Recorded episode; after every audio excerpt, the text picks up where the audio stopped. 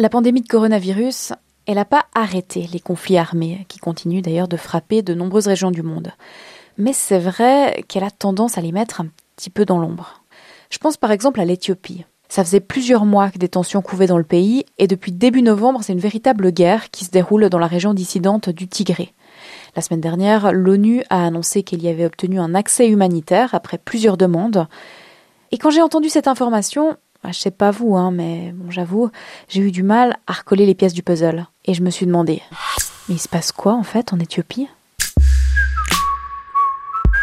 Le point J, Caroline Stévan, Davy Bazin et Jessica Vial. Ce qui m'a particulièrement interpellée, c'est que le Premier ministre éthiopien Abiy Ahmed a engagé une offensive militaire au Tigré environ un an après avoir reçu le prix Nobel de la paix. Et oui, c'est un peu paradoxal tout ça, non? Pour mieux comprendre, j'ai appelé Maria Gert Niculescu. Elle est correspondante en Éthiopie depuis deux ans pour plusieurs médias, notamment France 24. Et vous vous doutez bien que c'est pas aussi simple que ça en a l'air. J'ai d'abord voulu demander à Maria Gert Niculescu de nous faire un petit topo des forces en présence dans ce conflit au Tigré, cette région donc du nord de l'Éthiopie à la frontière avec l'Érythrée et le Soudan. Dans ce conflit, le gouvernement a accusé les forces du TPLF, donc le Front de libération du peuple du Tigré, qui est le parti au pouvoir au Tigré, d'avoir attaqué en fait la division euh, militaire du Nord, la division fédérale du Nord, dans la nuit du 3 au 4 novembre, et d'avoir euh, tué des soldats, euh, kidnappé des soldats et, et volé de l'artillerie lourde. Et donc le premier ministre éthiopien Abiy Ahmed s'est dit obligé de défendre en fait l'ordre constitutionnel du pays après cet acte qu'il appelle un acte de et de rétablir en fait l'état de droit dans la région. Alors il faut savoir que le TPLF était le parti qui a vraiment dominé pendant très longtemps euh, la scène politique éthiopienne et qui était à la tête en fait de la coalition au pouvoir en Éthiopie depuis en fait le début des années 90. Euh, et pendant cette période, le parti est accusé d'avoir eu euh, des pratiques autoritaires, accusé de corruption, violation des droits de l'homme, emprisonnement d'opposants politiques, torture, etc. Et puis en 2018, après des mois de manifestations dans le pays et notamment dans une des plus grandes régions du pays appelée l'Oromia, c'est Abiy Ahmed, donc le premier ministre actuel, qui est arrivé au pouvoir. Et le TPLF, c'est pour ainsi dire retrouvé mis de côté. Euh, le premier ministre a également voulu que les leaders de ce parti soient poursuivis pour les crimes qu'ils avaient commis. Et donc ça a créé des grandes frustrations et ils n'ont même pas voulu faire partie de la nouvelle coalition qui a été créée par Abiy Ahmed l'année dernière, qui s'appelle le Parti de la prospérité. Donc ils se sont vraiment isolés en fait politiquement euh, du reste du pays. Et puis euh, quand les élections ont été reportées par le premier ministre en raison du Covid-19, euh, ils ont quand même organisé des élections régionales au Tigré qui étaient jugées illégales par le gouvernement, mais en fait ils ont multiplié un peu ce genre de provocation, donc les tensions se sont multipliées jusqu'à ce que les hostilités ont commencé euh, au début du mois dernier. Et du coup, on en est où sur le plan militaire? À l'heure actuelle, le gouvernement a pu reprendre des zones importantes du Tigré, notamment la capitale régionale, et a déclaré que l'opération militaire était maintenant terminée. Mais en fait, les leaders du Tigré assurent que les combats continuent euh, dans plusieurs endroits du Tigré, notamment autour de la capitale Mekele euh, et qui comptent toujours reprendre le contrôle de leur région. Donc en fait, on a une partie qui dit que c'est fini, l'autre qui dit que c'est pas terminé, et on voit une forme d'insurrection tigréenne en fait qui risque de persister, notamment dans les zones très montagneuses de la région. Vous, Maria Gert Niculescu, vous vous trouvez à Addis Abeba, la capitale éthiopienne. Comment c'est la vie en ce moment en Éthiopie? Qu'est-ce qui se passe? Qu'est-ce qu'il en est des, des civils? Il faut savoir que c'est un conflit qui se déroule complètement à huis clos puisque euh, les télécommunications, donc les euh, connexions internet, téléphone, ont été coupées euh, dès le premier jour en fait des affrontements.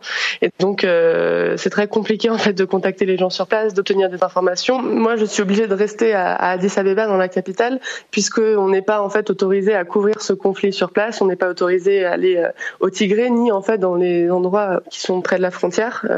personnellement, j'ai essayé de m'y rendre et on m'a très vite euh, demandé de retourner à Addis Abeba. Euh, dans certaines villes qui ont été reprises par le gouvernement assez tôt, on a aussi pu constater euh, qu'il y avait vraiment eu des, affrontements très violents, que des habitations ont été criblées de balles, il y avait des blessés, les personnes sont vraiment traumatisées. Ce qu'on sait, c'est qu'il y a vraiment une crise humanitaire, mais on ne sait pas exactement combien il y a eu de blessés, combien il y a eu de morts, certainement des milliers en tout cas. On ne sait pas quelles ont été les destructions matérielles. On sait qu'il y a eu des aéroports qui ont été bombardés, des ponts, des hôpitaux. Euh, donc il est assez probable que les cibles civiles ont été visées et qu'il y a eu aussi au moins un massacre interethnique qui a été reporté dans la ville de Maïkadra. Une fois qu'on pourra à nouveau accéder à la région, il est vraiment à craindre que, que ne soient mis au jour des dégâts vraiment importants, voire même des crimes de guerre. Le comité international de la Croix-Rouge, le CICR, est déjà sur place à Mekele avant le début des hostilités. Il peut donc en ce moment visiter des établissements de santé. À la fin de cet épisode, sa porte-parole Aurélie Lachan expliquera les défis que représente l'approvisionnement des hôpitaux. Maria Gert Niculescu, on a parlé du premier ministre éthiopien Abiy Ahmed. Euh, il avait reçu le prix Nobel de la paix en 2019. Actuellement, bah, je pense qu'on peut le qualifier de, chef de guerre parce qu'il a envoyé l'armée euh, sur le Tigré. Euh, comment on peut expliquer une situation comme ça? Alors je pense qu'il y a vraiment différentes choses à prendre en compte. Premièrement, il faut écouter la défense du Premier ministre lui-même, parce que lui, il ne se considère pas du tout comme un chef de guerre, il ne considère pas du tout qu'il a envoyé l'armée sur son propre peuple.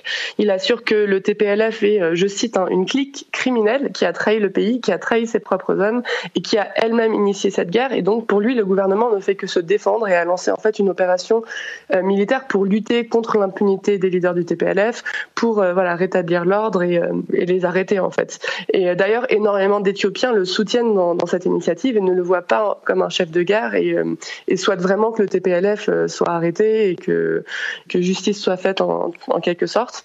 Ensuite, même quand il a été nommé prix Nobel de la paix, il y avait quand même pas mal de débats, de controverses. Les critiques fusaient déjà au sujet, par exemple, des nombreux conflits interethniques dans le pays. Euh, il y avait à l'époque près de 3 millions de déplacés internes.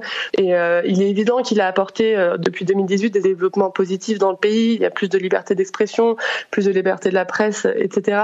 Même quand il a été nommé prix Nobel de la paix, euh, beaucoup de personnes jugeaient qu'il ne le méritait pas. Et après, quelque chose de très important, c'est qu'il y a vraiment deux idéologies qui s'opposent en Éthiopie en ce moment, avec d'un côté euh, le parti tigréen qui prône vraiment le fédéralisme, l'autonomie des régions euh, et la politique centrée vraiment autour de l'ethnicité, comme on voit, comme on le voit maintenant et comme ça a été pratiqué pendant des décennies. Et de l'autre côté, une vision plus unitariste qui se dit euh, vectrice de paix, mais qui est critiquée pour vouloir assurer une dominance de certains groupes sur les autres, une sorte d'homogénéisation au profit de certains Vous avez évoqué un conflit qui se joue à huis clos. Mais est-ce que c'est quand même un conflit qui pourrait s'étendre au-delà des frontières de l'Éthiopie et peut-être même jusqu'à menacer euh, la stabilité dans la région euh, Afrique de l'Est hein? En tout cas, c'est vraiment la crainte de la communauté internationale qui a appelé à plusieurs reprises vraiment à une désescalade des tensions, à un cessez-le-feu, entre autres pour éviter que le conflit ne s'étende à l'ensemble hein, de la Corne de l'Afrique. Des missiles ont été tirés à trois reprises depuis euh, le Tigré vers la capitale érythréenne Asmara. Les Tigréens, en fait, accusent les soldats érythréens d'être entrés au Tigré et de se battre avec les forces d'Abiy Ahmed contre les forces tigréennes. C'est une affirmation qui n'a pas du tout pu être vérifiée, hein, comme beaucoup d'autres, mais c'est une accusation vraiment répétée du TPLF qui dit que l'Érythrée, euh, l'Érythrée est déjà en fait entrée dans ce conflit. Mmh. Euh, et de son côté, le Premier ministre accuse le TPLF de tirer ses missiles justement pour vouloir internationaliser ce conflit pour l'instant, l'Érythrée n'a pas commenté sur les missiles, n'a pas commenté sur les accusations du TPLF. Et il faut savoir aussi qu'il y a vraiment un passif hein, entre le TPLF et l'Érythrée. Ils s'étaient opposés déjà il y a 20 ans dans la guerre euh, éthiopienne et érythréenne. Puis il y a également le Soudan, parce qu'il faut savoir qu'il y a hum, plus de 45 000 réfugiés éthiopiens qui, ont déjà franchi la frontière avec le Soudan de, depuis le début de ces affrontements. Et donc, euh, automatiquement, ça fait déborder la question, euh, le conflit au-delà des frontières éthiopiennes. le Soudan aussi, qui est une des seules routes d'approche approvisionnement possible vers le Tigré. Alors pour l'instant, il n'est pas clair à quel point les frontières sont poreuses en ce moment. Et il n'est pas non plus clair quelle est la position du Soudan dans tout ça. Mais en tout cas, les forces éthiopiennes sont arrivées à la frontière et ont commencé à empêcher même certains réfugiés d'aller au Soudan. Euh, donc euh, sur ces deux frontières-là, euh, effectivement, il y, a, y, a, un risque et la communauté internationale s'est vraiment dite très inquiète. Alors parmi les rares organismes qui se trouvent sur place, il y a le CICR et sa porte-parole Aurélie Lachan m'a expliqué à quel point la situation était sensible au Tigré. Les hôpitaux manquent notamment de matériel et tout ça c'est encore compliqué par les communications défaillantes et bien sûr la période de pandémie. La semaine dernière, euh, dans l'hôpital universitaire de Mekele, on a vu qu'environ 80% des patients étaient des blessés, qu'ils avaient des lésions traumatiques. Et euh, en même temps, le stock de matériel de l'hôpital était extrêmement bas. Ils n'avaient pas de matériel de suture. enfin, il manquait en tout cas de matériel pour, faire euh, pour donner des antibiotiques, des anticoagulants, des analgésiques ou même des gants. euh, suite à l'interruption de la chaîne d'approvisionnement depuis le début des hostilités. On a vu que la situation était assez similaire dans d'autres établissements de santé. Tous ont besoin de fournitures médicales et d'aide pour faire face à l'afflux de blessés. On a aussi du stock qui est prêt à être déployé depuis la capitale Addis. On est en contact avec les autorités pour pouvoir acheminer ce stock de fournitures médicales et de médicaments. Il y a une très très forte angoisse au sein de nombreuses familles qui n'ont aucune idée où sont leurs proches. Et pour nous, c'est très important de les aider à être en contact. Mais c'est aussi un gros défi parce que les moyens de télécommunication ont été coupés. On est inondé de demandes, que ce soit de la région euh, sur place ou aussi du monde entier. Plus de 5000 demandes. On a réussi à reconnecter environ 1500 familles. Mais enfin, il y a encore énormément de besoins parce qu'il euh, est très difficile en fait de connecter les personnes qui sont extérieures du Tigré euh, avec des membres de leur famille qui sont encore dans cette région. Une permanence via des téléphones satellites a été mise en place avec la Croix-Rouge éthiopienne et des actions sont aussi menées au Soudan voisin. Et vous, c'est quoi les questions d'actualité que vous vous posez en ce moment? N'hésitez pas, envoyez-nous un mail .j@rts.ch. À bientôt. Le point J.